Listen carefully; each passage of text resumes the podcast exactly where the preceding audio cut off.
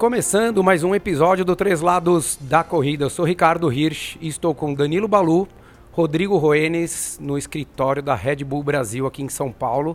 Estão nos recebendo. Queria agradecer a todos da Red Bull, Berga e companhia por abrir esse espaço e poder trazer muita gente para acompanhar a gravação hoje. Primeiro episódio que a gente faz com muita gente acompanhando, muitos dos nossos ouvintes, alguns rostos bem conhecidos, outros nem tanto.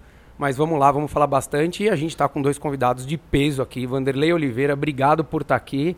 Uma honra poder sentar do lado e a gente falar bastante de corrida. Obrigado. Agradeço, só não concordo com o peso. Tô... é, juntando, juntando os dois convidados, a gente tem uns 90 quilos. Então são dois convidados de peso. É isso aí, obrigado por ter vindo. Né? Reforço o que eu falei antes aqui, uma época difícil vinha a gente gravando aqui no final do ano. Mas a gente fez questão de fazer com vocês agora para a gente poder falar um pouquinho é, da história e da São Silvestre. Obrigado. Uma época boa, época de São Silvestre. Exatamente, excelente.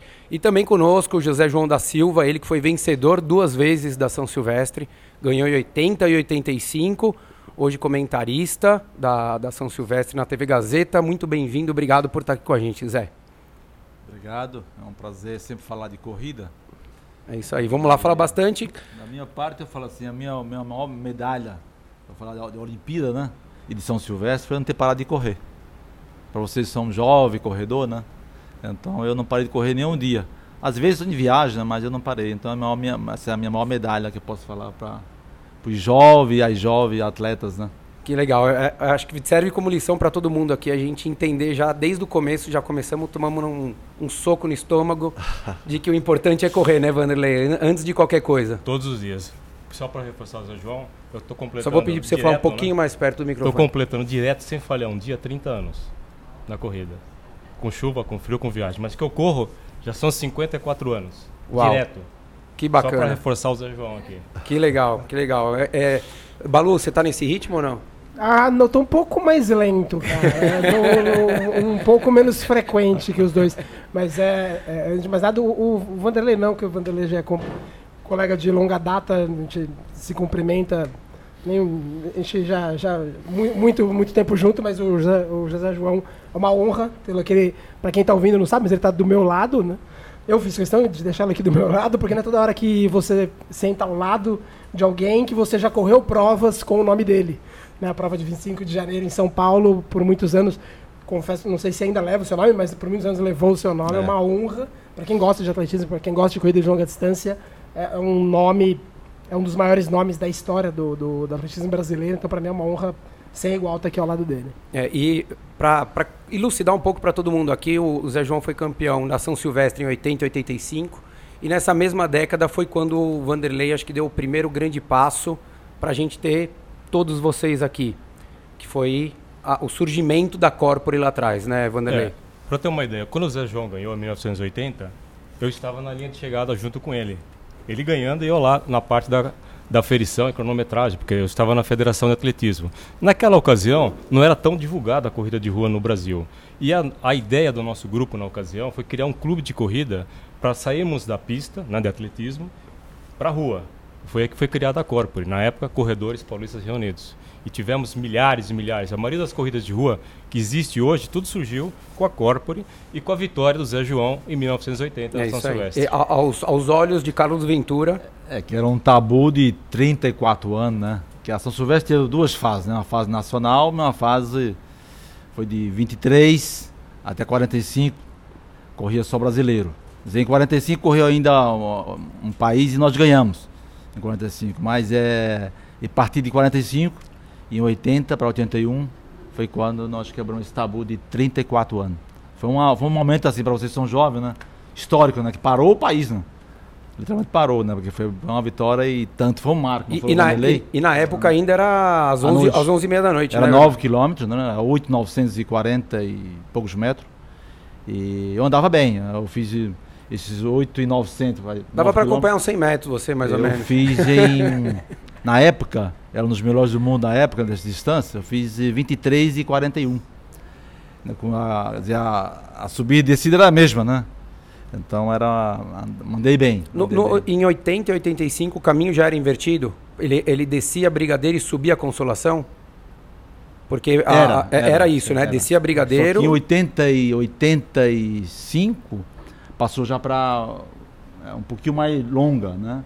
Para 8, não, 12.640 metros. 640. Isso eu eu fiz sei porque fiz essas aferições. Isso eu fiz é 36, pra você entender, é 36, que é performance mundial, né? Eu corri com o Carlos Lopes, Mamed, esse povo aí, é, Ifte, KD. Então nós, eu, eu fiz para 20, não, 36 e 22, os 12,640. 3 para 1. 3 por mil. Nos 12, um pouco, um pouco abaixo um dos pouco 3 abaixo. por mil. E o 8 foi bem e abaixo. a subida né? e descida era a mesma, né? Se ia lá embaixo e voltava, né? Agora pergunta, vamos para muita gente que vai estar ouvindo, alguns que estão aqui conosco. É, a Brigadeiro é um bicho de sete cabeças ou não? ficou melhor a brigadeira. Agora ficou um lado ruim é a descida da, ali da, da, da Natanael. do- da- da- na- Natanael, né? É ali do Esse Pacaembu, é muito né? difícil, porque você sai, largou a prova, você falando para nós, né? Que um, eh, os atletas de elite, né? Depois de um quilômetro e meio, dois quilômetros, você tem uma descida de, de um quilômetro, Que é cliva muito, aí- muito íngreme, né? horrível, né? Então, se você não, segurar um pouco e, e treinar para isso, ele vai quebrar. Para quem não conhece, há um desnível de 200 metros, porque a Paulista largada são 900 metros de altitude. Quando chega lá embaixo na Natanael, Natanael que é o Pacaembu, são 200 metros de descida acentuada. É muito íngreme, né? Muito. Foi 2011 que a gente teve o, o acidente até com, com o Paralímpico, não foi, Foi. isso? 2011. Porque foi o primeiro ano que mudou, né? Sim. Porque antes descia a consolação e todo mundo já conhecia. E na hora que mudou, eu acho que o briefing acabou não sendo muito Também adequado. A Brigadeiro, ela não é uma subida. Obrigado. Não é. A, A gente- a consolação gente- tinha duas subidas legal. A gente gravou falando justamente isso, que a gente Não é uma acha subida. que eu e o Rodrigo e Não o é. Ricardo também, a gente acha que é um pequeno, um, um pequeno exagero, né? Sobre a Se- dificuldade se a gente, da... Se a gente considerar é, é, a subida da Brigadeiro saindo do Parque de Ibirapuera, eu acredito que ela seja muito mais dura do, Do que que subir centro. a Brigadeiro no lado invertido, que é o de condição de prova. É bem tranquilo, porque são exatamente os 2.500 metros sendo do viaduto Maria Paula até a Paulista. Então não é tão acentuado assim, bem lembrado. O sentido contrário é mais acentuado. É, fica, fica bem pior e, e o duro é que é no começo também, né? Ali, a- falando da descida da Natanael, que você correu, sei lá, um Do- profissional cinco minutos mais ou menos, ele já está começando a descer. Né? E daí É. pega aquela descida ali que o quadríceps já começa a, a dar sinal de É Como existência. citou bem, Vanderlei, são do- um declive de 200 metros de- em um quilômetro. Então é uma. É, é grave, né? Para o atleta que vai competir. Ele, ele- pode descer ali até abaixo de 2,30. Mas se ele fazer isso, ele não vai render nada depois, né? Esse ano aqui a gente vai ter a participação do, do Daniel Chaves. Ele confirmou que ele vai correr a São Silvestre. Como é que vocês veem a, a- essa participação do, do único mar- brasileiro maratonista classificado para os Jogos Olímpicos que vão ter ano que vem? Né? A, a maratona vai ser em Sapporo, não vai ser em Tóquio. É, até por conta do calor que teve em Doha, então teve, teve uma discussão muito grande aí na, na IAAF com, com os atletas por conta disso, porque ficou uma prova muito lenta no Mundial e muito lenta na Olimpíada. Elas nunca são muito rápidas, na realidade, né? Mas daí muita gente acabou nem terminando a prova. Como é que vocês veem a chance do Daniel? Como é que vocês acham que ele pode encarar essa, essa São Silvestre esse ano, Zé? Para ele é bom, a distância boa, o percurso é duro, né? É muito difícil, né? Mas é, é- Falando na prova e maratona, as distâncias são totalmente adversas, né? É um treino bom, porque a prova é dura, né? São Silvestre é uma prova muito difícil, né? Agora, se vê uns meninos de ponta a nível mundial, é fica uma prova bem rápida, né? Vai correr ali para Vamos dizer, ali para 43 e alguma coisinha, né? Então eu diria É, que. é o tempo que tem é que fazer para chegar né? na frente ali. Tá ali, é um, tem ano, jeito. um ano ligeiro. Porque é um Vocês viram, vocês viram, vocês chegaram já a ver a- a- o start list ou não? Não, não, eles soltam sempre pró- muito próximo à prova. Só lembrando que o Zé João, é só, somente quatro atletas até hoje conseguiram correr abaixo de 44, os 15 quilômetros de São Silvestre. E é difícil. duro, mesmo, é difícil. duro. Tem até uma brincadeira que eu faço que é muito mais Acho que o único difícil. brasileiro foi o Marilson, né? Foi. 43, O Marilson, qua- foi. 50, alguma coisa 50. assim. É. É, é mais difícil, en- entre aspas, em esforço, correr a São Silvestre pelo sobe desce, sobe desce, do que a maratona. Devido às proporções, é claro. Lógico. Se você comparar o, rec- o recorde da maratona com o o melhor resultado na São Silvestre, que é 43,12 do Poltergar, você ver que o, o tempo da maratona é muito mais rápido que o melhor resultado na São Silvestre, devido à dificuldade que é o percurso. É um percurso muito técnico, né? Técnico. Muito técnico. né? Não é só. Tem o sobe e desce, mas também tem muita curva. Tem. É, é, Para o profissional, até queria que você falasse isso, Zé. É, qu- quanto, teoricamente, quanto mais reto, mesmo que às vezes tenha um leve aclive, um declive, mas que seja lento, ele é um pouquinho melhor do que na hora que começa a ter também muita curva, além das, dessas, desse sobe e desce. O que, que muda na estratégia para quem está fazendo? Porque ó, a gente traz do profissional para a maioria daqui de todos são amadores, mas é, a gente bate muito nessa tecla durante todos os episódios que a gente fala, você tem que olhar o que o profissional faz e entender e trazer isso para você. Mas de tudo, parte de treino, parte de como ele executa a prova e tudo mais. Como é que, que, que você fala para o amador, para todos que estão aqui, todos que tão, estão nos ouvindo? É, eu diria que pro amador é manter-se o treino que estão fazendo, né? E não exagerar em nada na largada, sair tranquilo, né? Que a prova é longa, é dolorida. Agora, fazendo um comparativo com nós, ele tem que analisar, estudar bem, no caso dos atletas de elite, né? Eu levei vantagem, porque eu morava no Brasil, vinha para cá, pro, pro Brasil, para treinar para a prova, uns três meses antes, e eu analisava bem o percurso, conhecia bem, mas eu analisava algumas mudanças, né? Para que eu pudesse treinar eh, bem parecido. Focada a, a descida, focada a subida, porque a minha vantagem estava aí. Que eu moro, estava no Brasil, né? Conhecia bem, treinava aqui, mas eu tinha o meu circuito mundial, eu ficava uma média de nove meses fora do país, né? Então, eh, quando eu vinha para cá, eu focava na São Silvestre. Esse foco era 200%, não é 100, né? Analisar o percurso, fazer o trabalho para aquilo, né? Para eu levar, não é tirar vantagem, mas para mim usar o meu, meu rendimento físico, né? Na descida, na subida, no plano. Eu sabia que eu estava dentro da prova. Quer dizer, eu perdi umas três vezes chegando também. Eu tenho três pódios, eh, além do primeiro, né? Eu tenho dois terceiros, eu tenho um vice. Mas é, para disputar uma prova desse nível, né? de- desse- É muito detalhe que você parou ali, Zé, Zé, dessas, dessa, desses dois anos, 81 e 82, que você, que você bateu na trave ou não? Um em especial, eu praticamente não tinha perdido o ano todo, né? Eu, tinha, eu entrei em 13 provas, na, tinha ganhado 12, né? E perdi em casa, né? Só que a, a São Silvestre, ela vem gente de. Hoje menos, né? É mais africano hoje, né? Gente muito forte, né? E vem ali 4, 5, 6 caras que é olímpico, né? Então é uma, uma prova dura. Mas antigamente vinha mais gente adversa. Tinha 30, 40 nações, né? Que participavam. Então eu diria que fosse é, comparativo em termos de, de disputa, a de ontem e a de hoje, a de hoje é mais fácil. A distância, né, que é bem mais longa, 15 quilômetros, né? E os adversários são poucos, né? Eu, eu tenho ali três, quatro países que eu poderia dizer, esses quatro. Quer dizer, tem meia dúzia de atletas só a nível top. Antigamente eu tinha cara do, vinha do México, tinha cara vinha da Colômbia, o francês, os americanos. Andavam bem e ganhava a prova, né? E é, eu, a eu gente tinha- teve Arturo Barrios ganhando, quer dizer, a gente teve Arthur Mário. muito, muito, muita gente boa. Mundial do 10, Exato. né? também, né? Só que eu, eu analisava, a minha vantagem era outra, eu analisava o percurso e treinava dentro do percurso, né? Vai, mas como é dentro do percurso? Eu via a, a, a Brigadeiro que era, era subida, era, era descida, eu analisava ela. Via a Consolação que era subida, tinha dois supétos, eu analisava ela. E treinava para aquilo. Esses três meses eu apagava o resto. Eu focava nesse, nesse delinear. Ele fazia prova fora do país, às vezes na, no, no- mesmo no Brasil, analisando esse percurso. Eu ia na Bahia, tinha uma prova lá que tinha uma subida bem parecida com uma a São Silvestre. Eu ia lá, era 15 quilômetros, ia lá só para me preparar e ver se eu estava ok para a prova, porque a prova exige demais, né? Você não respira, E você acha que é isso que faz falta? faz falta. Hoje pro, pro, pro atleta amador Se brasileiro? eu fosse fazer uma crítica aos meus, meus colegas, atleta nacional, assim, falta foco. Né? Atleta nós temos, são bons, quando ele pode até endossar isso, são bons. Agora, se não tem um foco, uns 3 a 4 meses a ela, é, tem a descida ali, grandona, mas tem que estudar ela e treinar para isso, né? Largar ali aquele quilômetro e meio, e depois descer tranquilo, e lá embaixo começa a prova. É como se fosse uma, uma, seleção. A primeira parte é, é classificar. Ali entre os 10 melhores. Depois começa. Então, isso precisa o brasileiro ter essa consciência. Que nós, é uma prova de esporte, né? Com esse impacto que tem a nível nacional, para nós que é importante, né? E, Zé. nós, e nós estamos um tempão lá atrás. eu- eu- não é uma crítica, mas eu, me machuca. Eu, nos meus 10 anos que eu fiquei nela, eu sempre estava no pódio, né? Eu entrava, estava no pódio. Um ano que eu fiquei décimo primeiro, né?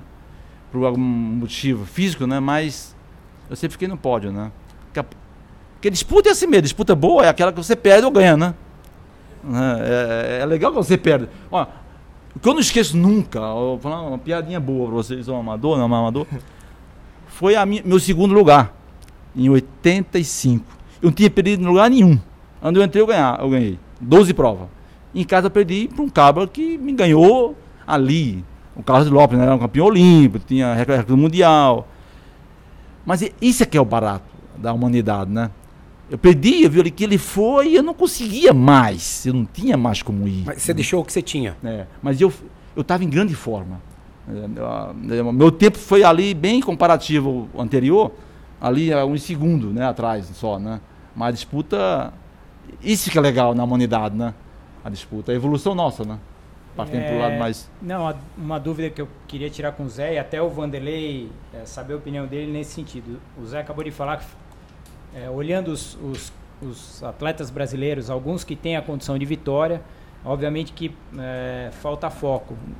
você não acha, Zé, que também, comparando com a tua época, onde você tinha uh, uma, uma, uma, boa experiência internacional, várias competições fora do país, hoje a gente não vê, se a gente pegar aí os dois ou três melhores corredores do Brasil, a gente não vê uh, eles competindo praticamente fora.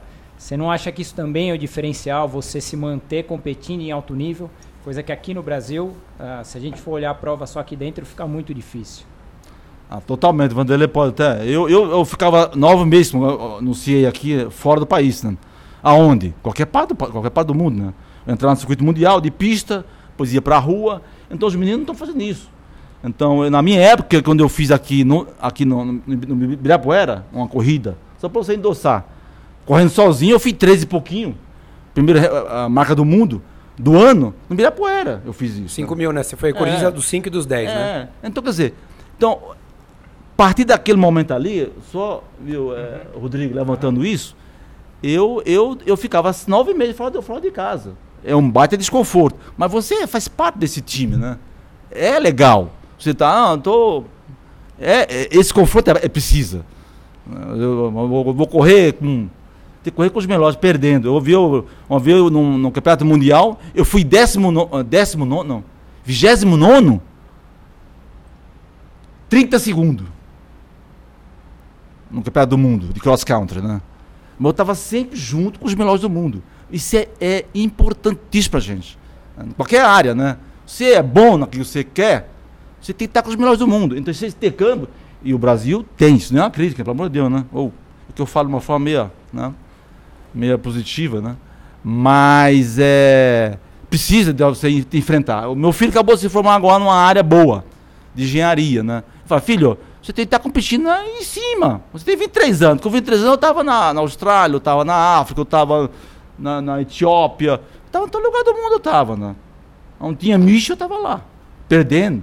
Eu perdia um bocado de prova, perdia. Então precisa do intercâmbio mundial. Em qualquer área. Eu falo, do esporte, que é, é tão fácil de ver o esporte, né? Mas em qualquer área. Se você tem talento, vá disputar com o melhor da tua área. Rodrigo, a sua pergunta é boa reforçando o que o Zé João está falando. No atletismo de alto nível, na alta competição, existe uma sequência. Ele está falando, estou lembrando de outras situações. Ele inicia com os campeonatos de cross aqui no Brasil. Tem um campeonato mundial de cross, que é em março. Depois do mundial, vem as provas de pista. Aí depois que os atletas vão para as provas de rua.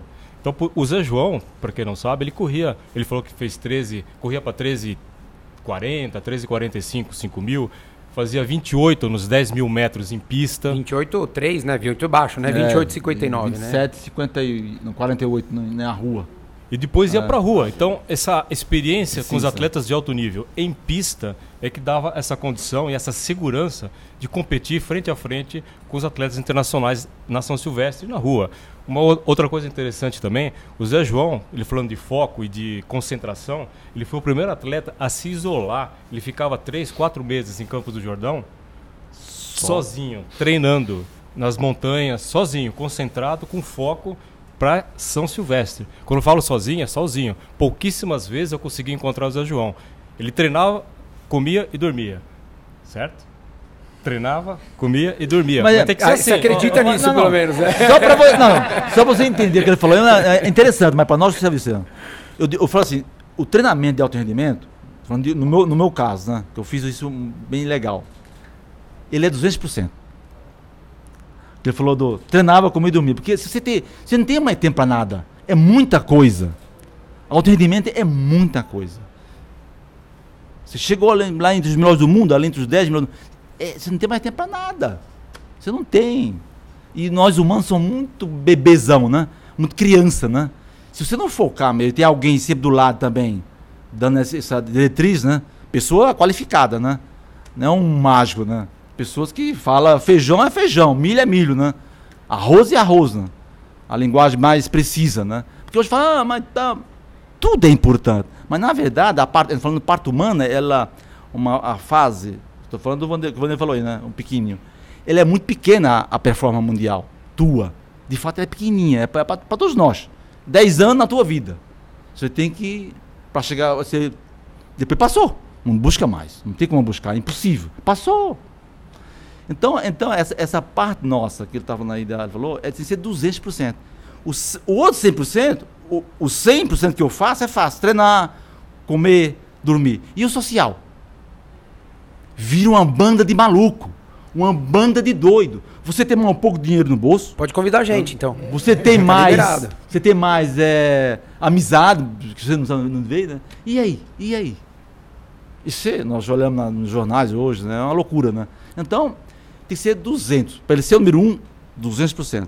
Ô Vanderlei, você falou é, do, do caminho ali que o, que o Zé fez, né? Que a gente bate bastante nisso, que é, é, o profissional, que a gente vê até agora o Kipchoge fa- fazendo muito isso, vê o nome que está em, em, em voga, a gente vê um Bekele que é o recordista dos 5 e dos 10 mil atual, bateu na trave de fazer um, um feito que há décadas não acontecia, de ser 5, 10 e maratona no, no mesmo momento.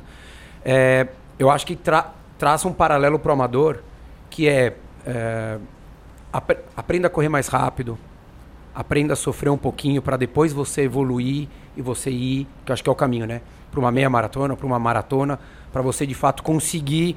é, é, não é extrair, não é ser, fazer a melhor marca da vida ou subir qualquer coisa, mas de fato você evoluir fisicamente, você criar uma casca no seu corpo, ter essa maturidade para você chegar lá e conseguir encarar esse desafio, não é isso? Ótima pergunta, Ricardo. Fazer uma analogia entre o profissional e o amador, o profissional já faz essa escala de baixo para cima. O Fernando Mamedi, que foi o recordista mundial com 27,13 nos 10 mil metros, ele corria um bom 1.500 metros. Então, ele veio de, o próprio Carlos Lopes chegou eh, em 74, se eu não me engano, ser medalha de bronze nos 1.500 metros. E depois, em 1984, ele foi campeão olímpico na maratona, com 2 horas e 9. E o interessante também, Ricardo, é, quando o Carlos Lopes veio para o Brasil e ganhou do Zé João em 1983, né, pegou o Zé João no final, ele foi um trampolim para o Carlos Lopes, porque no ano seguinte ele foi campeão olímpico. Naquele, naquele período, ele- o Carlos Lopes não era tão conhecido. Depois ele veio a ganhar o Campeonato Mundial de Cross. Então a São Silvestre foi um- sempre foi uma projeção para esses atletas. Quando o Zé João ganhou em 1980, ele ficou conhecido no mundo inteiro. Mudou a vida, né? Mudou a vida dele, de muitos corredores e de vários atletas que viram a São Silvestre como um meio também de se Pô, autopromover. e tivemos vários nomes, né? Frank Shore, tivemos. é, é, é, eu ia falar, o Zatopek, Zatopek. que vieram É. aqui. Quer dizer, o, Frank Roland. veio e no ano seguinte foi, foi campeão. Gaston Roland também, campeão olímpico. na, quatro em vezes. 72, Munique. Você lembrou bem eh, do Frank Shorter, que ele foi campeão aqui na São Silvestre em 1970. E foi minha primeira São Silvestre. Não que eu corri, eu fui com meu pai. Não, assistir. vai, pode falar que você correu. Não, Não, não, a gente não tem cabelo branco, não dá pra saber, não tem cabelo, pô. Eu corri só duas São Silvestre, só duas. Uma foi em 92 com o repórter César Augusto, fazendo um trabalho para a TV Globo. E depois em 96 com o jogador Neto, que também foi um trabalho para o Corinthians. Né? Pra ele Não, não, corta o microfone dele aí, Balu. E o Frank, e o Frank foi. de- correu em 70? Você disse? 70. Em 72 ele foi campeão olímpico. É, em no- Munique, exato. Em Isso. Munique na maratona e ele é tido como responsável pelo, pela explosão da corrida no mundo. Né, o Running Boom, eles falam que foi a medalha de ouro do Frank Shorter em 72 em, Em Munique? Munique, Munique, Munique, Munique. Munique. E um detalhe importante: Frank Shorter, Bill Rogers, todos esses atletas de alto nível estão vivos e estão correndo. correndo. Assim Sim. como nós, É, como nós, né? É isso. Dá, dá para continuar correndo então, né? A vida inteira. Agora a gente falou de alguns grandes nomes aí e a gente vê que é, nós temos, tivemos alguns brasileiros que conseguiram trazer um pouquinho esse gosto que o Zé João deu lá na década de 80, que foi o Marilson Frank. Teve o Iserben também, que, que, que, que ganhou ali na década de 90. A gente teve 97. é, 97. É, e o Marilson travou um duelo durante muito tempo com grandes nomes. É um nome que a gente não falou agora, que é o Poltergar, que Poltergar. ficou alternando ali, ano Marilson, ano Poltergar, 2002 um, 2003 outro, 2004 um, e assim foi. E o Marilson, assim como o Frank Schroeder, ganhou 2005, depois 2006 foi o ano que ele brilhou para o mundo, porque a São Silvestre já não dava mais esse brilho todo, foi quando ele ganhou a Maratona de Nova York. Correto. É, como é que a gente. O é, que, que, que vocês sugerem para quem estiver ouvindo, se tiver algum profissional? Muita gente do atletismo, graças a Deus, está ouvindo a gente, então isso também invalida o que a gente fala. Que, que vocês acham que a gente pode falar? O, o, o Zé viveu com o Carlos Ventura, o grande Carlão, seu treinador. Tive o prazer de trabalhar com ele na, na cobertura dos Jogos Olímpicos 2012. É, para essas pessoas que nos ouvem, que trabalham com o atletismo e não só com a corrida de rua, como a maioria de nós aqui que estamos envolvidos, o que, que falta para a gente ter essa mais Marilsons, mais é, Iserbens, é, não necessariamente para ganhar São Silvestre, mas para a gente voltar até aquele troféu Brasil com um pouco mais de brilho, com um pouco mais o atletismo brasileiro é, é, encher o nosso olho de, de, de prazer, de, de emoção da gente acompanhar aquilo ali. Só para ter uma ideia também, Ricardo, antigamente para você ir para São Silvestre, você precisa fazer uma seletiva antes. Hoje não, hoje é só se inscrever e participar. Antes não, você tinha que dar o sangue antes. O profissional, né? Profissional. Não é, é. Ah, mesmo amador é difícil de entrar. Eu até lembro que nos anos 70, o Jorge Benjor queria correr a São Silvestre na Elite. Ele tem- se inscreveu, participou e não conseguiu. Ele ficou louco. Aí depois ele voltou, muitos anos depois, a correr no povão. Povão entre aspas, né? Porque a São Silvestre é uma festa. Agora, respondendo a tua pergunta. é, nesses últimos anos, tem faltado muitas competições de estímulo na base poucas competições temos lá no Constâncio Vaz Guimarães, ou no Centro Olímpico, onde o Zé João treinou muitos anos. Então, isso falta para escolas, aí vai crescendo, vai desenvolvendo jogos escolares, provas de rua. Tinha a Federação Paulista de Atletismo eh, promoveu por muitos anos, o Zé fazia toda quarta-feira à noite tinha as provas de 1.500, 5.000, 10 mil metros em pista, aberta para os atletas federados e não federados. Aí surgiam muitas novas revelações. É o caminho natural, gente- né? Caminho natural. Tem muita gente correndo hoje no Brasil. Tem muita gente boa, como o Zé João falou. Só que falta foco. Se você também desenvolve, pega um atleta de alto nível que, que tenha condições de evoluir, tem que mostrar para ele o caminho. E o caminho é esse. Não tem. Hoje em dia todo mundo quer ganhar fácil. Não, não tem segredo. É muito treino, mas muito treino. Vocês não têm ideia, não têm a noção do que é treinar para provas de, de alto rendimento. É, e, não, e não precisa ser só maratona, né? É, Qualquer é distância. As pessoas pensam que a rotina é muito é, que a rotina é muito dura, pensando, ah, pô, vou treinar para maratona, o profissional corre 200 quilômetros. E na realidade, se você for pensar para você fazer 10, 15 como uma ação silvestre, muito bem feito, um volume tem que ser muito grande, né? Você lembra quando você corria mais ou menos, é? Uns Por 30 semana? quilômetros por dia.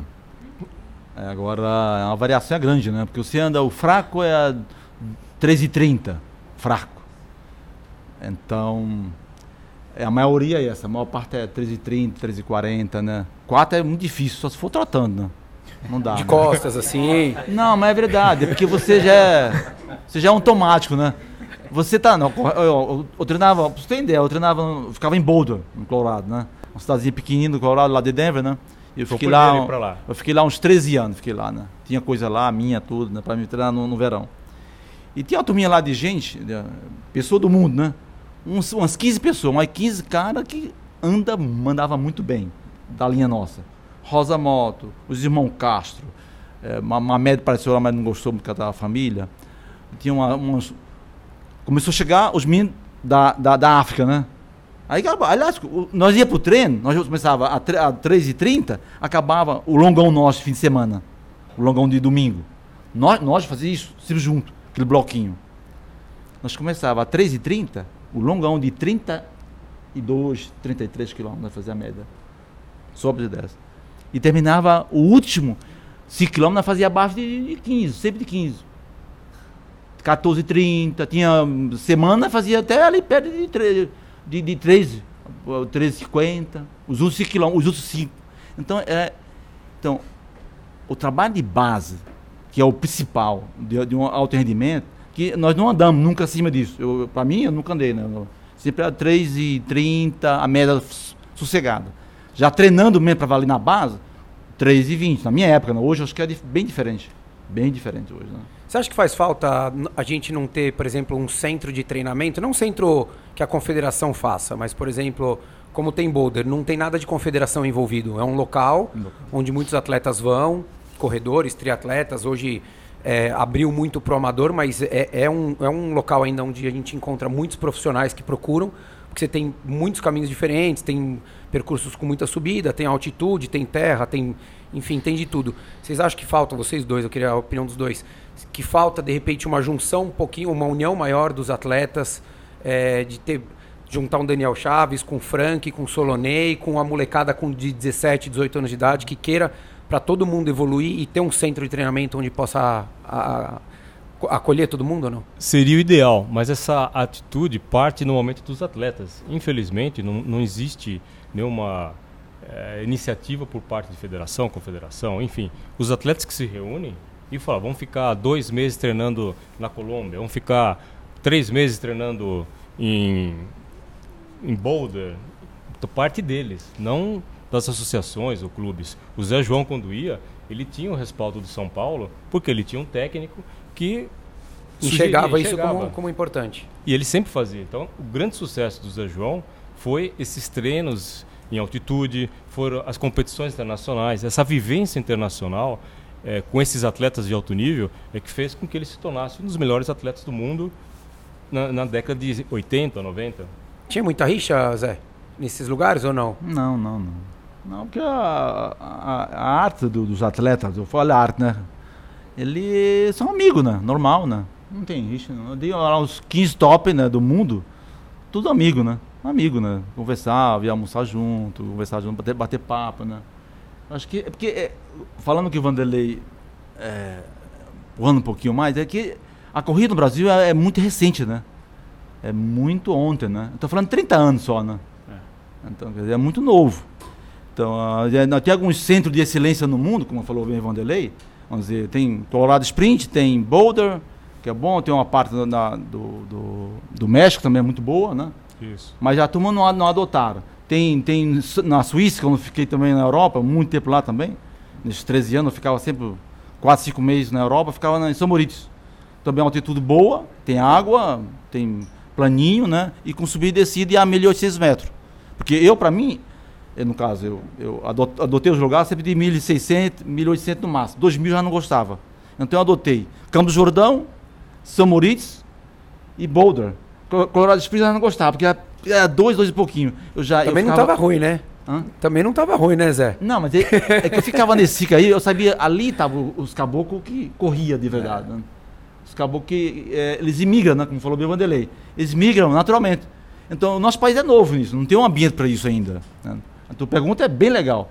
Mas é, ela, ela é, é um país jovem, bem jovem, muito jovem, né, nessa parte de muita, muitas crianças, né? Você vai olhar para da, vamos dizer, da, da área nossa, minha, né? Do Nordeste, né? Tem muito talento ali, potencial em, de futebol, basquete, tudo tem. Mas só precisa trabalhar. Se fosse falar a palavra mais dura, né? Assim, como já falei, já para o governo, né? Falta escola. Só com a escola pode resolver, porque toda escola tem uma quadra, tem um, né? Dá para brincar, né? Tem professor já bom na área de corrida, de futebol. Então, é, tudo isso é, é, tem que crescer, né? O ambiente é, todo, né, da é corrida. É um todo, que Campos Jordão quase que pegava. Ficava um polo para nós, né? Mas não deu porque não criaram a estrutura. Os caras me ligavam para vinha para cá, uma época. Nós construía lá uma pista uma pista, um alojamento bons. Porque tem que ter um ambiente né, para os caras virem. Não, os caras não vêm, né? Tem um hotel, tem um hotel, mas hotel não é um ambiente de atleta, tem um ambiente mais. Os caboclos que vai capinar, né? de verdade, né? Não tem, não tem É, roça. é- né? é isso também que chega na hora Precisa. que. Acho que na hora que aperta também, eu acho que é isso tudo que vem na cabeça do atleta, né? É, e o ambiente é muito importante. O ambiente é tudo, né?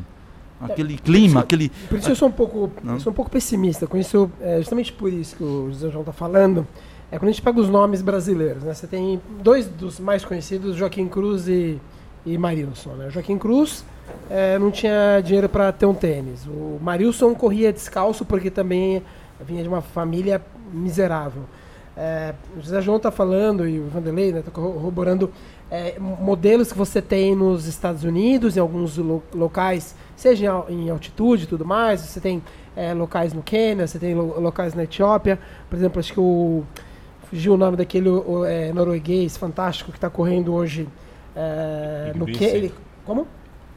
É, o nome dele é complicado. né? O O- Gebrey, sim. né, o- o- ele, ele passa O um tempo dele é pior que o. Trieste, na Itália, um tempo no Quênia. Esses caras têm uma. Eles, eles abrem mão de tantas, tanta coisa. Imagina, o cara é norueguês, meu. O cara, o cara não precisa de mais nada, né? O cara nasceu já virado pra lua. Esse cara larga tudo e vai pro Quênia, que é um lugar, um local miserável.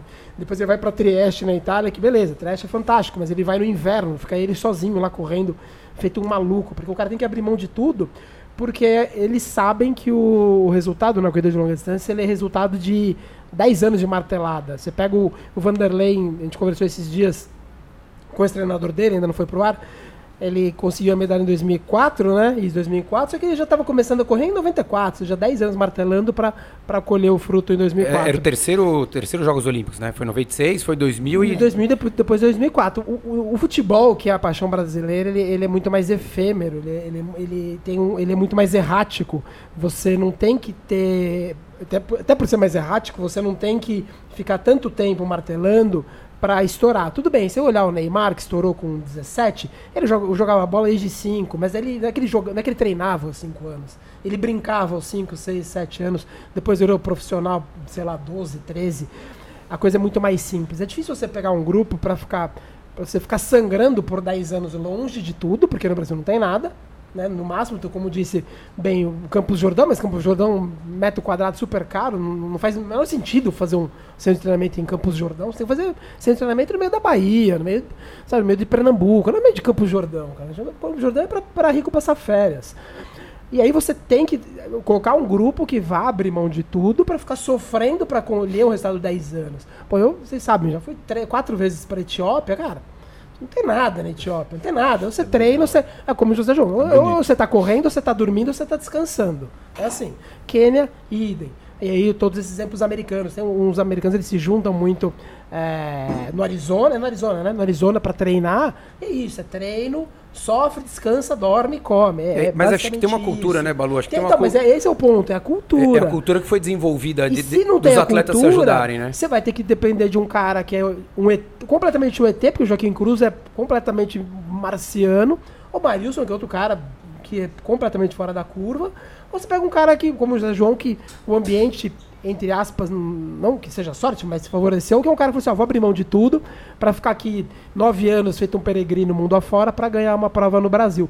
Você depende muito de sorte. Se não tem sorte, aí você vai ter N sortes no mundo, que é no mundo, no exemplo brasileiro, você vai ter uma Malren, você vai ter um, um Gustavo Kirten, que é- são os caras que, por, por acaso, nasceram no Brasil, que são completamente fora da, da, Da realidade curva. do- do comum, Porque a né? gente não tem um trabalho é, para criar um ambiente que, que gere talento.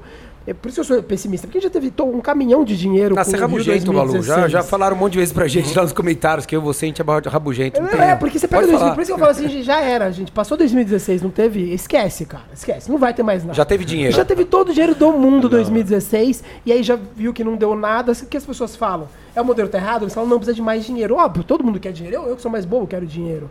Daí os caras falam, não, dá mais dinheiro que a gente resolve. Não, a gente já deu todo o dinheiro do mundo e não resolveu. Ou criou ambiente, e o futebol tem esse ambiente, o vôlei tem esse ambiente. Sabe, é, o Brasil é bom no Eu vôlei. acho que, aproveitar, acho que aproveitaram. tem um ambiente. É, e, e aproveitaram, acho que. Legal você falar do, do, do vôlei, que sai um pouco do futebol, que eu acho que mostra um exemplo do que o Vanderlei falou.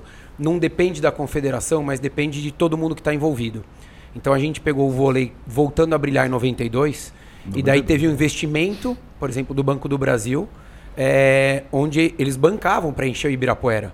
Era, abertura, é, era gratuito a entrada E eles davam camiseta para todo mundo, e daí ficava aquela, aquele ambiente lindo, e daí pra televisão era bonito transmitir aquilo, e daí pro jogador de vôlei começou a vir mais dinheiro, e daí pros clubes era interessante, pra molecada que tinha 10, 12 anos de idade.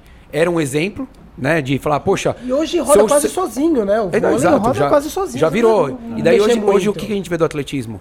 Mas isso na época é, do vôlei, já que tá falando de vôlei, tudo gerava por causa do- do- de empresários que gostavam do vôlei, do Braga.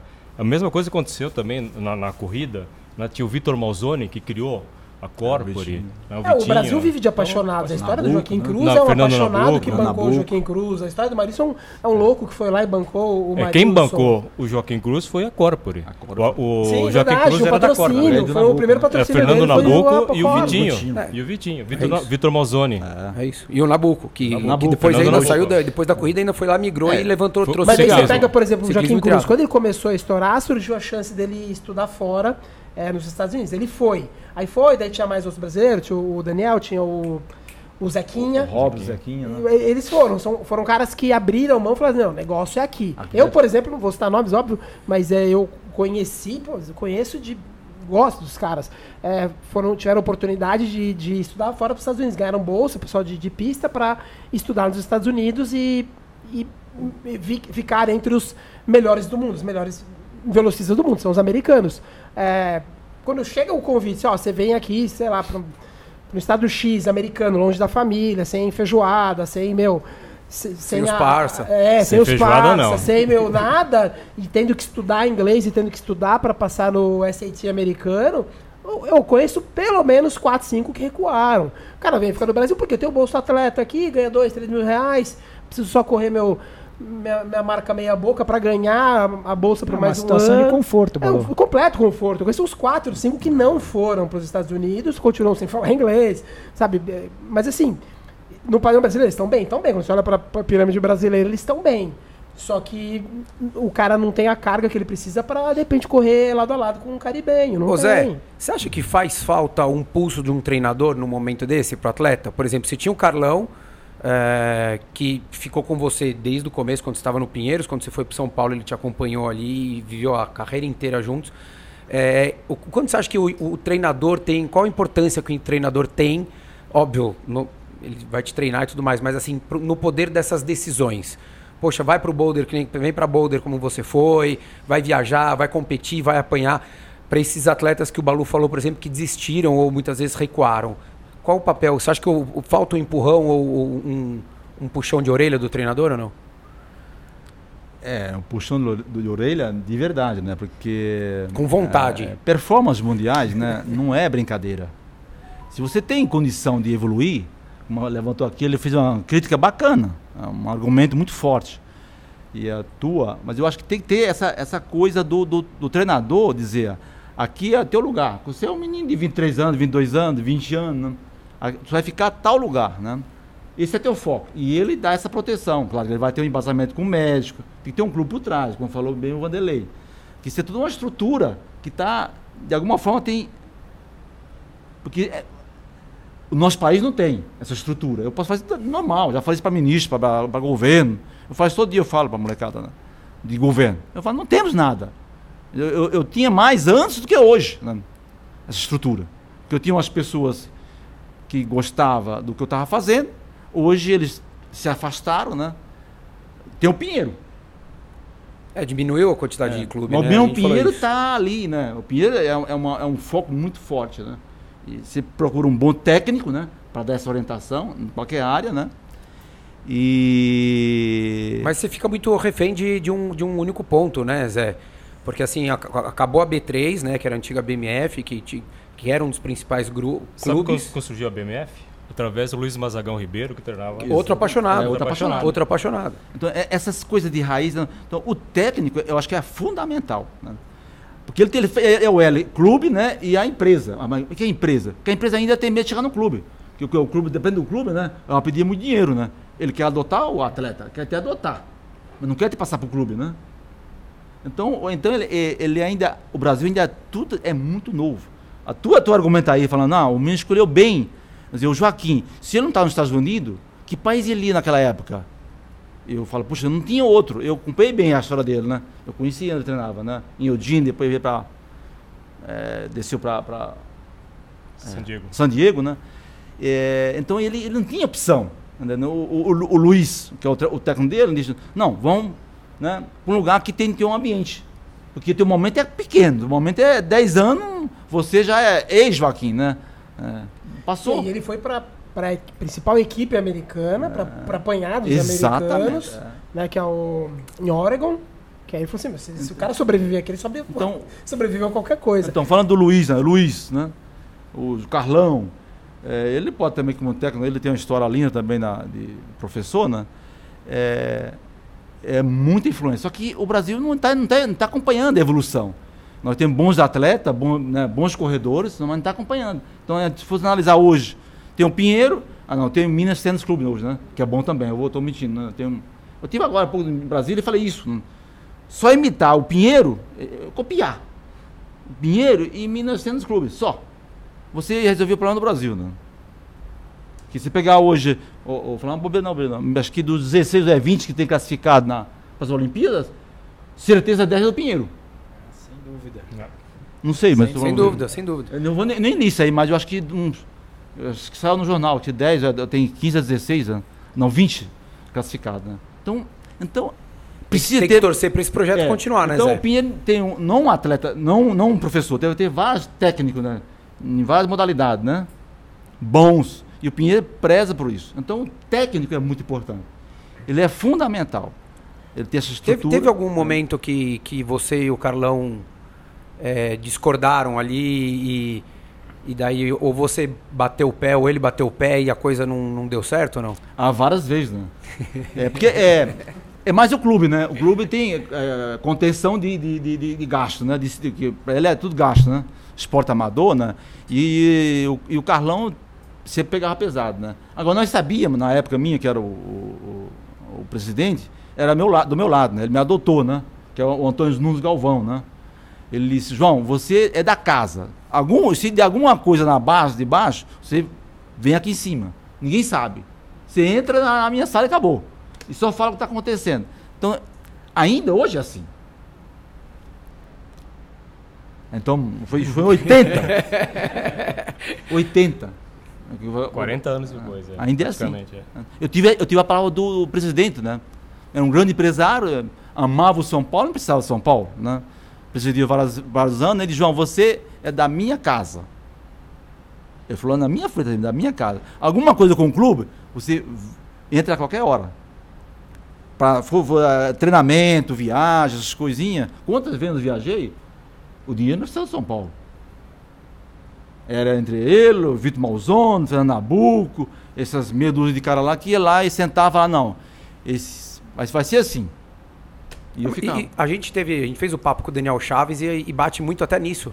É, você vê que até hoje, né, não é, é, a gente depende de ações pontuais e pessoas que queiram acreditar muitas vezes por, por um altruísmo ou enfim. É, seja o cara, se, é, o cara se dedicando, né? Você, ah, eu vou ser atleta, eu vou fazer isso, ou alguém que vem e, e banca.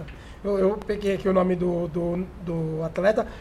O Rodrigo, que me corrija com o meu sotaque norueguês, é Sondre, Sondre Moen, que é o, o norueguês que abriu mão de tudo para ir treinar no que parte do ano no Quênia e no Inter-S sozinho com o Canova. Que ele falou assim: ah, eu quero ser bom, só que eu treinando aqui na Noruega, eu não vou ser o melhor do mundo, então o cara abre a mão de tudo e vai, ele abre do conforto tudo mais para se entregar 200%, como, como o Zé João Tem fala. E outros dois bem famosos também são os irmãos Robertsons, né? São neozelandeses, que também, com 17 anos, é, falaram para a família: ó, a gente está indo pro, pro Quênia. Para quê? Para treinar com 17 anos. Você vai pro Quênia e abre mão de tudo, pega lá, eles tinham nada, porque eles eram bem, bem carentes para um neozelandês. E foram para treinar no meio dos quenianos, porque eles sabem que é só assim. Não adianta o cara ficar em casa, no conforto, achando que na corrida vai ter resultado. Por isso a gente tem essa relação de pobreza e, e sucesso no atletismo. E vem aquilo que a gente fala, né, Balô? Às vezes o, o, o- ele, o atleta ele tá satisfeito de ser campeão brasileiro. Sim. né? Que a, gente, ó, leg- legal, eu não sou campeão nem do meu bairro, né? Enfim. Mas assim, pro, pro cara que quer viver disso, ele não pode estar satisfeito. Acho que é como o Zé falou, né? Você tem que sempre querer almejar um pouquinho mais. É, eu, eu acho, ah, Ri, que talvez outra situação, é, diante disso, acredito que o Vanderlei, por ainda estar envolvido junto com a São Silvestre, assim como o Zé João, Eu acho que é o fator premiação para a maioria dos atletas aqui no Brasil. Pô, assim, se a gente pegar ali no final dos anos 90, tinha, uh, sei lá, é, alguns fabricantes, é, marcas de, de, veículos patrocinadoras do evento, onde o melhor brasileiro, é, ele não, não bastava, não, não, é que ele não precisava vencer a prova, ele não vencia, mas sendo o melhor brasileiro, ele ganhava um carro. Pô, quantas vezes a gente viu a Márcia Narlock uh, ganhando uma, enfim, praticamente uma concessionária. É. E hoje, assim, a, as, os patrocinadores esse tipo de patrocinador foi embora. Eu não sei como é que está a premiação hoje. É... Isso é passado. É, é totalmente é, longe. longe. E você, bem, acha, né? você, você acha, Vanderlei, que está longe de voltar a ser uma realidade? A parte de premiação e patrocínio, principalmente pensando em São Silvestre? Sinceramente, sim. Premiação é razoável, não chega a ser adequada. Porque qualquer prova que você vá lá fora, eles te oferecem, vai, Nova York por muitos e muitos anos, a premiação, além de todo o volume em dólares que eles ganhavam, eles tinham uma Mercedes. Ah, a Greta White chegou a ganhar oito Mercedes. Oito anos seguidos a Maratona de Nova York. Imagina, fez uma frota de Mercedes. Mas, infelizmente, hoje eu não vejo tanto investimento. Eu corro várias provas, o João também, aqui em São Paulo, outros lugares. Hoje, qual é a premiação? É um kit. Exato. Você sobe, lá no, no pod, o que, é que você vai ganhar? Um outro kit. Um outro kit. Pá, não, não vale, pô. Se tem patrocínio, tem colaboradores nos eventos, fazem lá uma, uma reunião e dê um prêmio para quem merece estar no pódio. Mas para ilustrar essa história também que o Zé João estava lembrando, é, das parcerias, eu vivi um período em Portugal. Em Portugal, só para você ter uma ideia, é, tanto anos 80, 90, teve os grandes atletas. Lá existem 11 pistas cobertas. Aqui no Brasil, na América do Sul, América do Sul, não existe nenhuma. Só em Portugal. Portugal o país Portugal. Não, mas fala cabe, português é nosso, então. Cabe dentro de São Paulo, ainda sobra espaço. É. Portugal, de ponta a ponta, dá 220 quilômetros. Pô. É tem 15 milhões de habitantes e tem 11 pistas cobertas. E uma parceria, eu tenho um centro de treinamento em Portugal que fica no Algarve, um lugar maravilhoso. Bonito, eu muito um lugar bonito, que os alemães é, se reuniram com os portugueses, falaram, vamos criar um centro de treinamento aqui para todas, para velocistas, saltadores. E lá já teve, do, do, lado dessa aldeia das Açoteias, eles montaram também uma pista de cross de 2 mil metros. Então tem várias provas de cross e treinamento em aldeia das Açoteias. Isso eu fica no Algarve. a chorar. É ótimo. E tem uma pista que foi montada pelos alemães, não pelos portugueses, em território português, montada pelos alemães. Então você vê a parceria entre esses países. Ah, mas Vanderlei, a gente teve o Rio 2016, um exemplo besta e, e triste, é o velódromo, que a gente, na América Latina não tem um velódromo, e as confederações de alguns países, eu não vou falar aqui agora que eu não lembro, mas eu sei que envolvia acho que México, Argentina, alguma coisa assim. Acho que eram três grandes países da América Latina que estavam dispostos a bancar a manutenção anual. Eram alguns milhões, eles falavam, a gente banca, por quê? Porque eles não têm um velódromo, e assim como nós não temos aqui no Brasil. E daí o, o Comitê Olímpico, a Confederação, não sei qual dos dois, Falou, não, a gente não tem interesse. E a gente perdeu o único velódromo que foi gastou, sei lá quantos, 100 milhões. Enfim, assustador o quanto se gastou num velódromo para se destruir, sendo que ele já estava construído. É, não dá para a gente ficar dependendo, volta aquele papo ali, vai, vai soar bem ranzinza mesmo, mas não dá para a gente ficar dependendo de empresários é, quererem bancar é, a estrutura física para um esporte a gente pode contar com um empresário que queira bancar um atleta, porque daí ele gosta e é uma coisa mais pontual, é um custo muito mais baixo para esse cara desestimu ficar desestimulado e não querer mais colocar dinheiro é muito menor. A gente tem um exemplo do triatlon, que era um, um o Léo que fez lá o Team Bravo, ele bancou e uma hora que ele falou não quero mais. E ele colocou, sei lá quantos milhões ele colocou, contratou um monte de gente, mas chega uma hora que esse cara cansa. E o esporte ele não pode viver disso. Né? O que o Balu falou, dinheiro existia durante muito tempo é, para o Rio 2016. A gente teve antes, é, até Rio 2007 no Pan-Americano, depois entrou para 2016. Então a gente teve nove anos de, de, de, de investimento. É, e hoje a gente é órfão, a gente tem a Orcamp como, como, como clube de atletismo, a gente tem uh, o Pinheiros, uh, e temos mais dois que são pequenos, que, assim, é, é, é feio a gente falar isso a, a, a uns olhos de 2020. É, muita empresa com muito dinheiro, falando de fundo de, de eleitoral de 2 bilhões, a educação Dois, lá na três. casa. É, não, foi aprovado dois, né? Era É, dois e quase três. É, É, o fundo partidário. Mas a ideia a gente fala, pô, não tem educação, não tem saúde, é, o esporte que seria uma válvula, né? Se a gente for pegar todos os nomes que a gente está falando aqui hoje, o que era o Marilson, que é um Solonei, que era um coletor de lixo, o próprio Zé João, que era um entregador de pizza, né? De é. pizza, trabalhava na- ali no restaurante. Posso E- até contar a historinha, né? Vai, manda bala. Eu conheci a São Silvestre, eu ia entregar uma pizza no Hospital Matarazzo, você não conhece? Que era do outro lado, onde estava o Banco Real, que era o Banco Real, agora é Santander. E numa dessas minha ida a entregar a pizza, né? A pé, não era moto, moto não era a pé, né? Não era rap? E- não, não, era bem lento. Eu fui, barrado, barrado. Mas era mais rápido que a moto. Eu acho que sim, certeza. Eu fui barrado ali pelo, pela policial, né, que tava passando a elite. Eu tive duas coisas aí, dois pontos fortes aí, né? Um foi me encontrar com isso. E outra, o dono da cantina era um ex-jogador de, de bola, de futebol, palmeirense. Palmeirense. Era Ele Romeu, acertou em alguma coisa. Romeu Peliciari. ajudou. Ele é, foi de seleção, né? Aí ele, ele falou, João, mas eu não sei o que é isso. A Assunção vai ser uma corrida importante no Brasil, mas eu não, não, não acompanho. Ele falou, não, você vai ter que arrumar uma alguém para te ajudar. Foi quando eu caí no, no Pinheiro. No Esporte Clube Pinheiro. Fiz o teste. E fui, Quantos anos você tinha, Zé? Eu tinha 17 para 18 anos.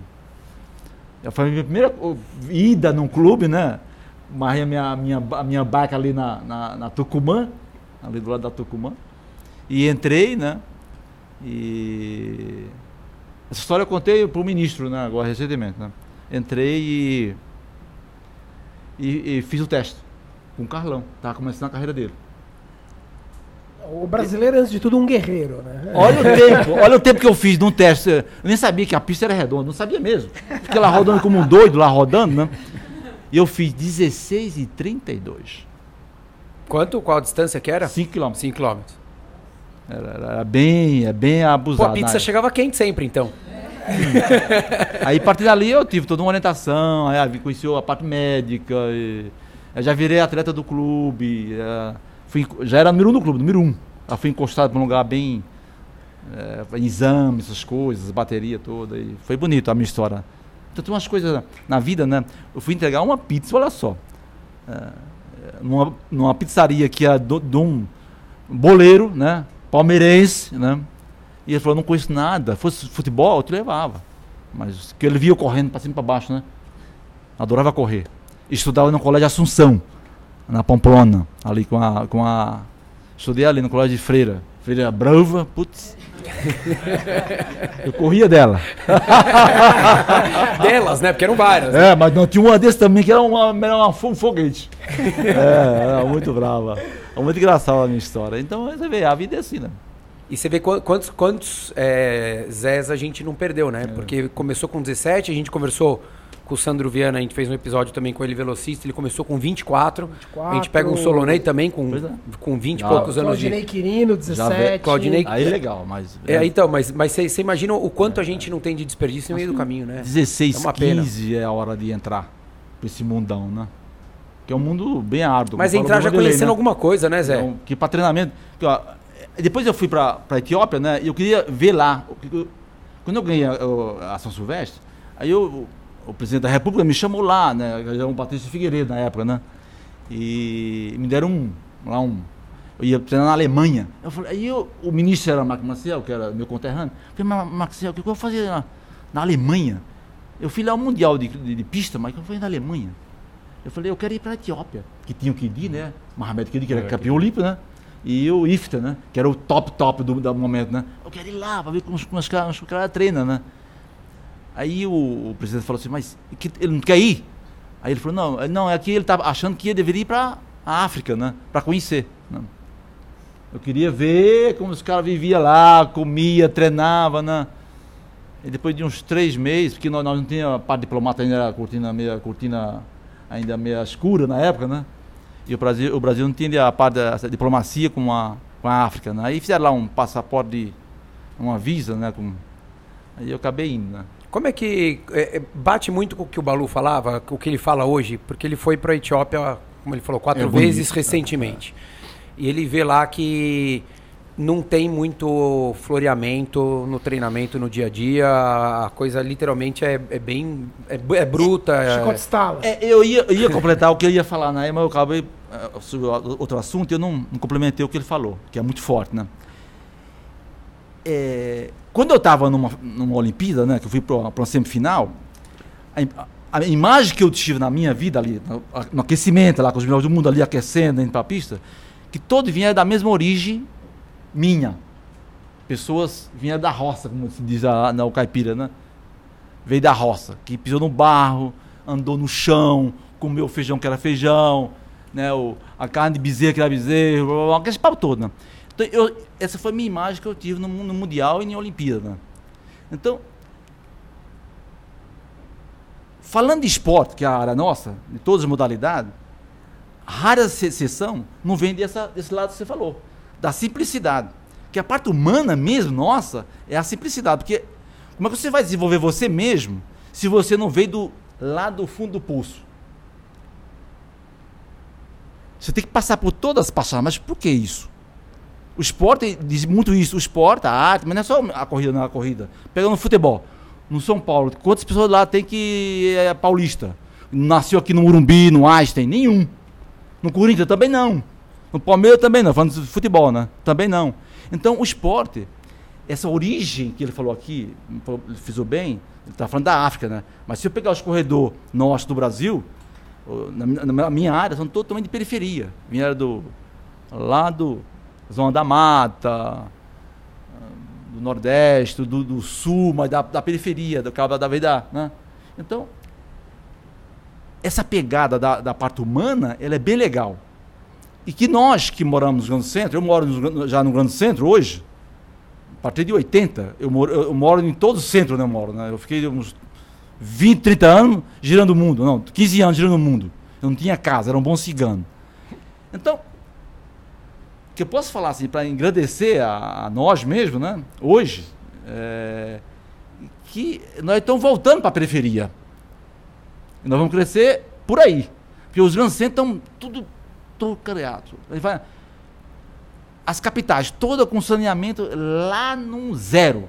Quem nasceu aqui respira aquilo, cheiro. putz, Toda a cidade. São Paulo, Rio, Recife, Salvador, todas igualzinhas. Dando. Já o continente velho, que aí volta o esporte novo, né? Nós somos muito novos, né? O velho, já estamos já conseguiram fazer essa parte já. Que tem uma, uma, uma pegada bem na, na raiz disso com o esporte. O esporte Que mostra é, o- bem que é o que isso. você viu lá, que é, o que você viu lá na É que eu Etiópia. lá. Então eles estão lá no. E eu também vim lá também. né? Se pegar os americanos também, vem lá, tudo encostado também, do, da- do, do interior. né? Eu falei de futebol, porque você entender que futebol é. Se for no Morumbi hoje, quem é daqui da região de São Paulo, no Morumbi, no, no, ali do selecionado? Ninguém. Ninguém. Do futebol.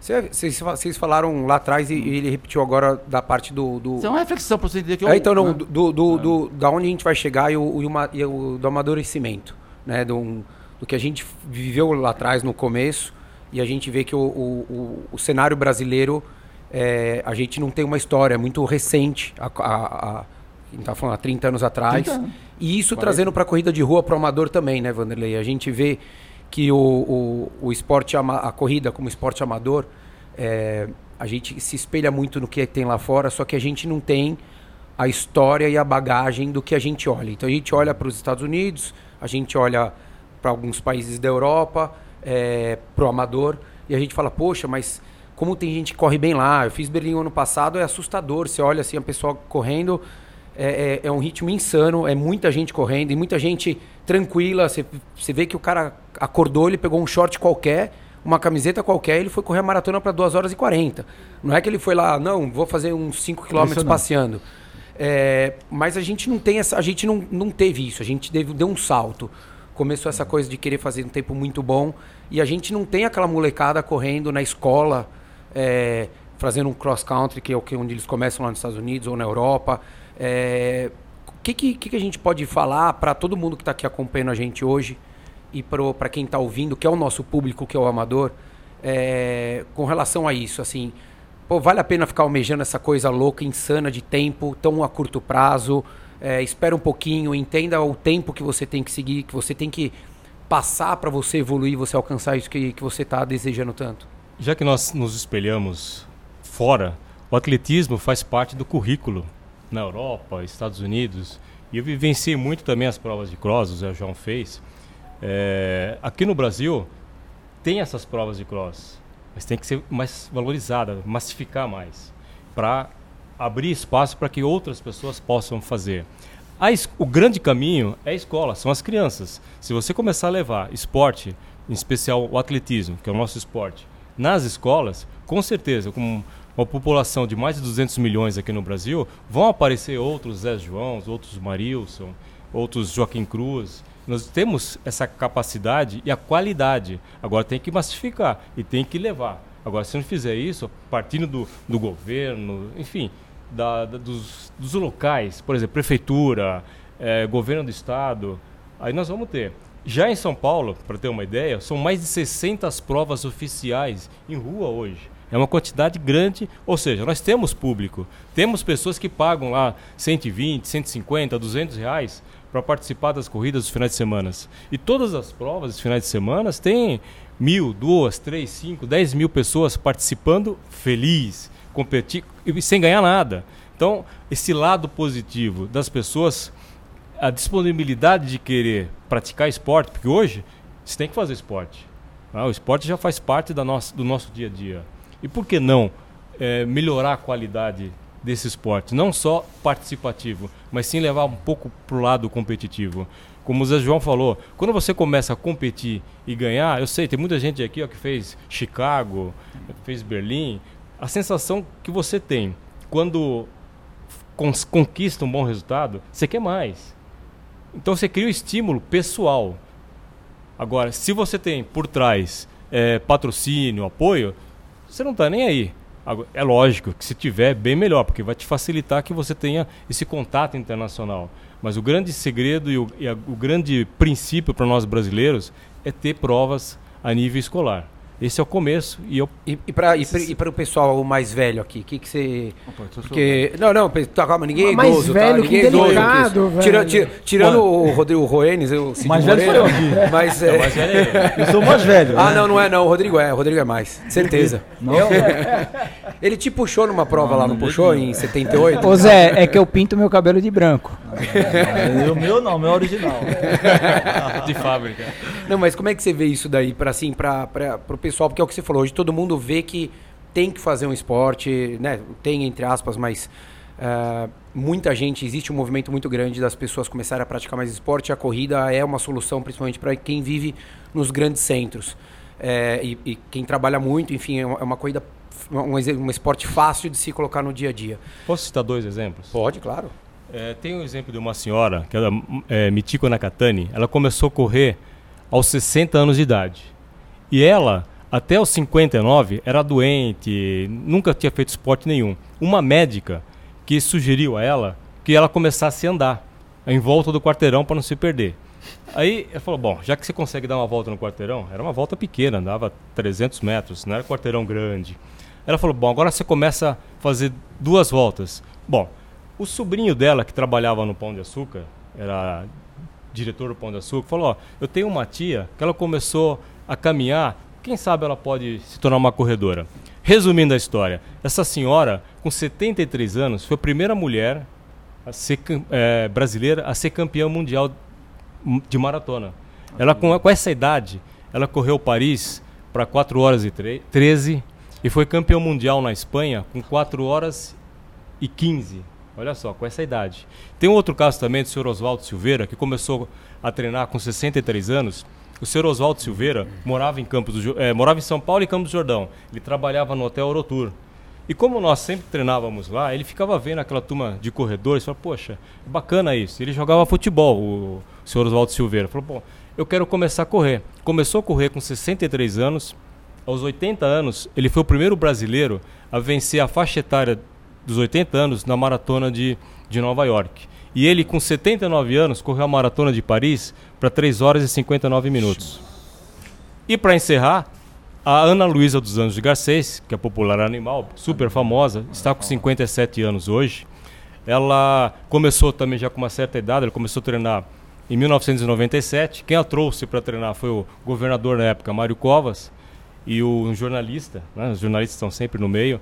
É, esse jornalista que a descobriu, ele trabalhava na, na Globo, Jornal Nacional, e foi fazer uma pesquisa e uma matéria com as pessoas de rua. E encontrou a Ana nadando no chafariz aqui na 9 de julho, nua, pulando lá na água. Falou, pô, quem é essa maluca aí? Aí falou, bom, Você não uma... viu nada. Não viu nada. aí eu vou dar uma força para ela. Então, Fausto Camunha, que era secretário de esportes Isso, na época, e é era diretor, dela. Era diretor do Jornal Nacional. Ele Isso falou, vou dar uma ajuda para ela. Foi lá, pegou o pessoal da assistência social, olha só, a partir da iniciativa dele, e levou ela lá para o Centro Olímpico. E o pessoal da assistência social com começou a ensinar tudo para ela, tudo, boas maneiras, tudo que você pode imaginar. E com o tempo, ela se tornou uma atleta de alto nível. Hoje ela é campeã mundial nos 5 mil e 10 mil metros. Ganha várias provas aqui em São Paulo da moçada jovem aí, ó. Ela com 57 Olha, anos, ela corre 5 mil metros é, em pista para 18,45, na rua para 19,10, 19,20, corre 10 quilômetros na rua para 39,50, 40,20, na pista para 38,55. Então você vê, é nível mundial e ela não tem uma história de atleta. De atleta. Ela foi abandonada quando nasceu numa caixa de sapatos. Então, para ela, o atletismo foi uma sobrevivência. E felizmente ela teve essas pessoas ao redor dela, inclusive uma delas é a Fernanda Paradiso, que está aqui, que ajuda Quase muito mãe. ela. Quase mãe. Praticamente a mãe, a Fernanda Paradiso faz tudo por ela. E a Fernanda já esteve aqui. É não. Exato.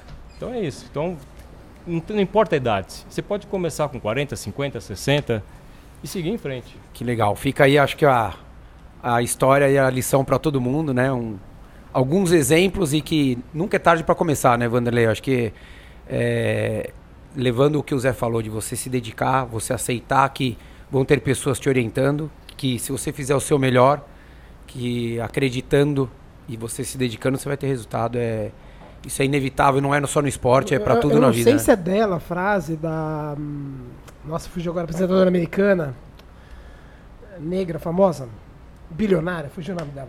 Ela disse que o esporte é. que a corrida é o esporte mais justo de todos, porque ela te devolve o tanto quanto você coloca nela. Porque nada é mais justo do que a corrida, porque o tanto que você se dedica e coloca, a corrida te devolve. É, eu acho é, é, bem por aí. Então a pessoa vai, treina mais, tem retorno. Né? Ela é muito, muito. E a analogia da vida, né, Balu?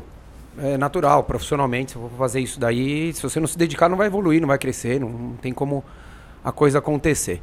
Então eu queria, bem, primeiro agradecer a todos, vocês, todos que estão aqui. Muito obrigado pela participação, por vocês terem vindo. Ninguém quer fazer pergunta? Ah, aproveita, tem microfone, vai lá, pode ir lá. Renato quer fazer pergunta, peraí. Esse, esse cara parece um dos caras aqui do, da mesa. Não, Parecido olha, com o Ricardo. Parece um cara, né? É, irmão. Tá bom, perguntas. Primeiro, parabéns pros dois e pro. Oh, pros três, cara. Não, Pros cinco. pros dois. não, pra mim, pô, pra mim. É aqui. Perguntas não faltariam, mas. É, N, mas vamos lá. É, pro Zé. Quando você foi com 17 anos, né, que você chegou no Pinheiros, vou fazer três perguntinhas em uma. É, quando você descobriu que você tinha um potencial, você ganhou lá, como você comentou, você foi o melhor atleta no, no 5 mil, né, com 16 e 30, alguma coisa você comentou, mas quando você descobriu que você era um, um potencial atleta profissional, porque até ali você ainda não era um profissional. E quando você se tornou profissional, quero que você comente, aonde foi a primeira vez que você ganhou alguma prova ou que você se destacou que você falou, agora eu sou muito competitivo. E qual foi alguma decepção sua em alguma prova também, algum evento esportivo que você falou assim, não deu, fiz errado, perdi, que te marcou muito? Ó, decepção acho que eu não tenho. Nenhuma. Porque quando eu fui segundo algumas vezes, terceiro, quarto, pra mim é, você aprende mais.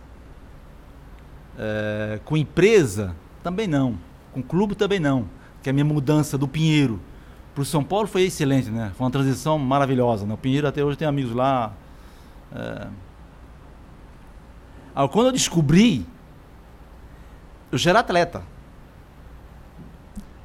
É, é serve, serve para todo que, que é apaixonado por corrida. Serve para todo mundo aqui. O Pinheiro tem uma metodologia de cada uma vez por mês, na época minha, né? Eles faziam uma avaliação de em 5 km. E o Carlão, em especial, fazia uma, um trabalho de com um coelho para puxar. Botava a Milka, o Ferreirinha, que é os, os atletas aqui do nosso meio, né? E eu fazia 14,50, 14,30, né? É um tempo bom. E um dia, nesse teste, eu fiz 14,8. É muita coisa. E 14,8 era quase a performance do ano na época, né? Do mundo, do ano. Para sair num treino. É. Para sair numa avaliação que era coisa de rotina é, do clube. Foi essa hora que você falou. Essa hora, aí eu falei, puxa vida. Por que eu falei? Por que para você é importante? Dizer, porque eu sou apaixonado por corrida, eu amo corrida. Eu amo correr. Eu, eu tenho um gosto do, do ar, para mim é como se fosse comer. Eu sinto prazer de fazer isso, né? Eu fiquei, acho, umas duas semanas com o Carlão, é, o doutor Osmar Oliveira, que me acompanhava, né? E Mauro Lopes de Almeida, ele conhece, as pessoas estão falando aqui, o minha aqui conhece tudo. Perguntando como é que eu estava correndo para fazer 16, uh, aqueles meus uh, 3, uh, 14 e 8, que eu fazia nas provas. É uma historinha meio, um pouquinho, é uma, é uma resposta meio longa, mas é importante para todos nós aqui, para todos nós com essa corrida. E ia falar, João, você estava tranquilo, estava feliz, correndo feliz. Você estava alegre. Você estava correndo forte e alegre.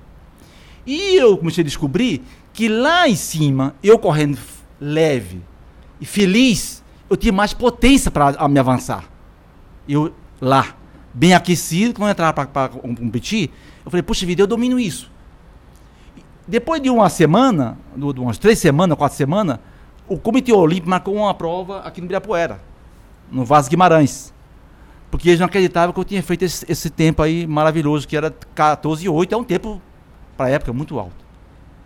E eu falei, eu vou treinar isso e eu vou ser mais feliz ainda.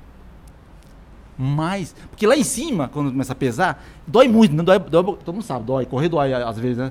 Teu, teu macho dói, né? Não, e, não, e, não, é dor muscular, né? Machuca. Tem, tem, tem hora que dá aquela e, dor no meio aqui, né? Angústia, queima, assim, ver né? o gosto de sangue, é, é difícil. Não, é porque nós contraímos. Você tem que se contrair lá em fadiga. Eu andei muito com isso. Então essa é a resposta que eu posso dar a você. Quanto foi o tempo que você fez lá no Aí Constante? eu fiz lá o melhor tempo do ano na época, da, do momento. Eu fiz 13,57,4. Lembro até hoje, gravado na cabeça. E a marca já, na época, já é top do mundo. Foi quando eu veio, dali abriu as portas para o mundo, né? E a federação, ah, né? Então, acho que eu respondi, né? É isso aí, então, é excelente. É importante isso. Você enfadiga, é porque toda ação há uma reação, claro, né? Isso é mais, isso é muito antigo, né? Mas quando você está correndo, dói tudo. Quando ele pode até uh, uh, seguir um pouco nisso, que ele é professor na área, né? E, e correu um bocado. É, eu descobri que lá em cima, não é que você está descontraído, mas você descontrair bem aqui e ser feliz, você avança muito. E eu andei com isso a vida toda. Até hoje eu faço isso. Dá para enganar o corpo. Então, né? para vocês é bom isso. E a grande conquista? Quando que você. A, pra... Quando foi a sua grande. Não a primeira ou a maior, mas a, que mais marcou, a grande conquista? A São Silvestre. A São Silvestre. Porque ela, ela abriu muitos eventos para nós aqui, né? Evoluiu mais corrida, mais, é, mais professor, mais médico, mais, falando mais de corrida. Acho que essa vitória marcou muito o nosso meio de, de corrida. Que legal, obrigado. Obrigado aí pela pergunta, obrigado pela resposta, Zé. Foi. Eu ia, eu ia acabar o programa aqui, o episódio, sem, sem essa essa lição de moral para todo mundo aqui. Mais alguém quer fazer alguma perguntinha? Não? Tranquilo? Não? Então, vai lá, vai lá, vai lá. Pode perguntar, vamos embora. Bom, gente, é uma pergunta para os dois. E pensando um pouco na carreira de vocês e trazendo do profissional para o amador, qual é a dica de vocês para correr pela vida inteira? 50 anos, que nem vocês disseram. Gostar de correr.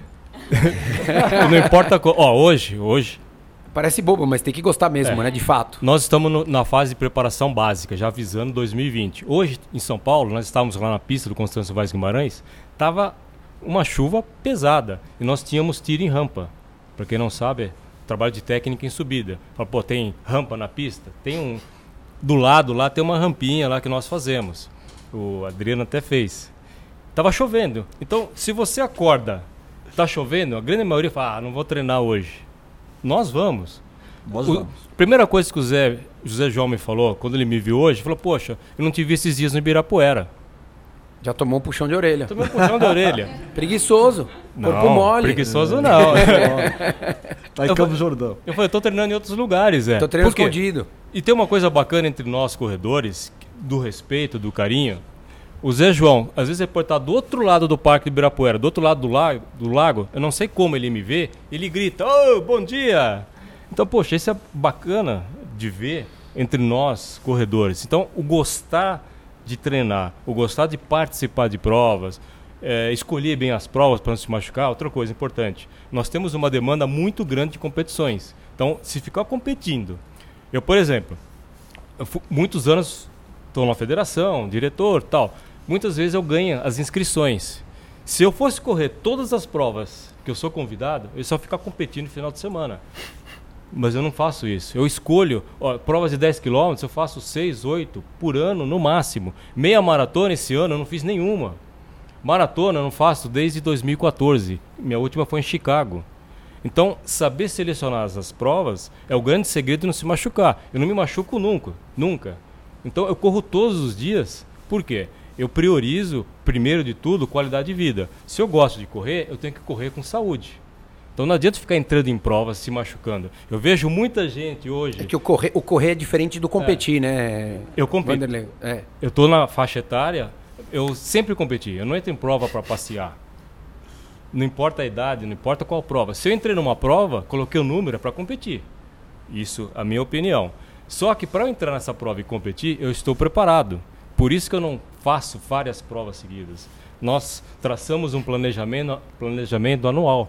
Tipo, vai, vou fazer uma meia maratona eh, em março em Portugal. E depois nós fazer uma, fazer uma meia maratona aqui em Buenos Aires em setembro. Então, se você tem um planejamento, você escolhe algumas provas que você vai participar. Não fica correndo todo final de semana à toa. À toa não. Você pode se machucar. Então, você, como o Zé João fazia e faz ainda hoje, na época de alto nível, ele escolhia as provas como preparação para a principal. Então, esse é um segredo de você não se machucar e ter saúde para correr todos os dias. Longevidade tá aí. Esse é o caminho, certo, Zé? Meu caminho, eu, eu bato na tecla ainda. Corra todos os dias, mas seja muito feliz. Se correr feliz, co- que argumento você vai arrumar, não sei.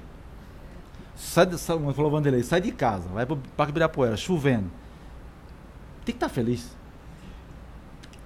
Se você executar a atividade feliz, faz um teste. você ver. Treina isso. É uma ferramenta monstruosa. Tô falando, é, é sério isso. Eu, eu, quando eu descobri isso aí, parece, parece piada, né? É uma de- brincadeira, né? Eu fiquei umas três semanas perguntando pros meninos a mesma coisa.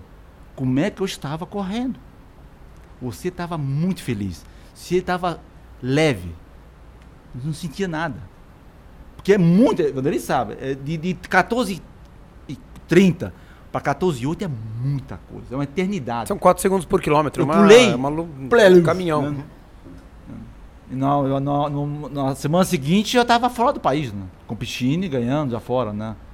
Que na época era Golden Golden, né? Hoje, é, Golden. hoje, hoje, é, hoje é Diamante League, hoje, né?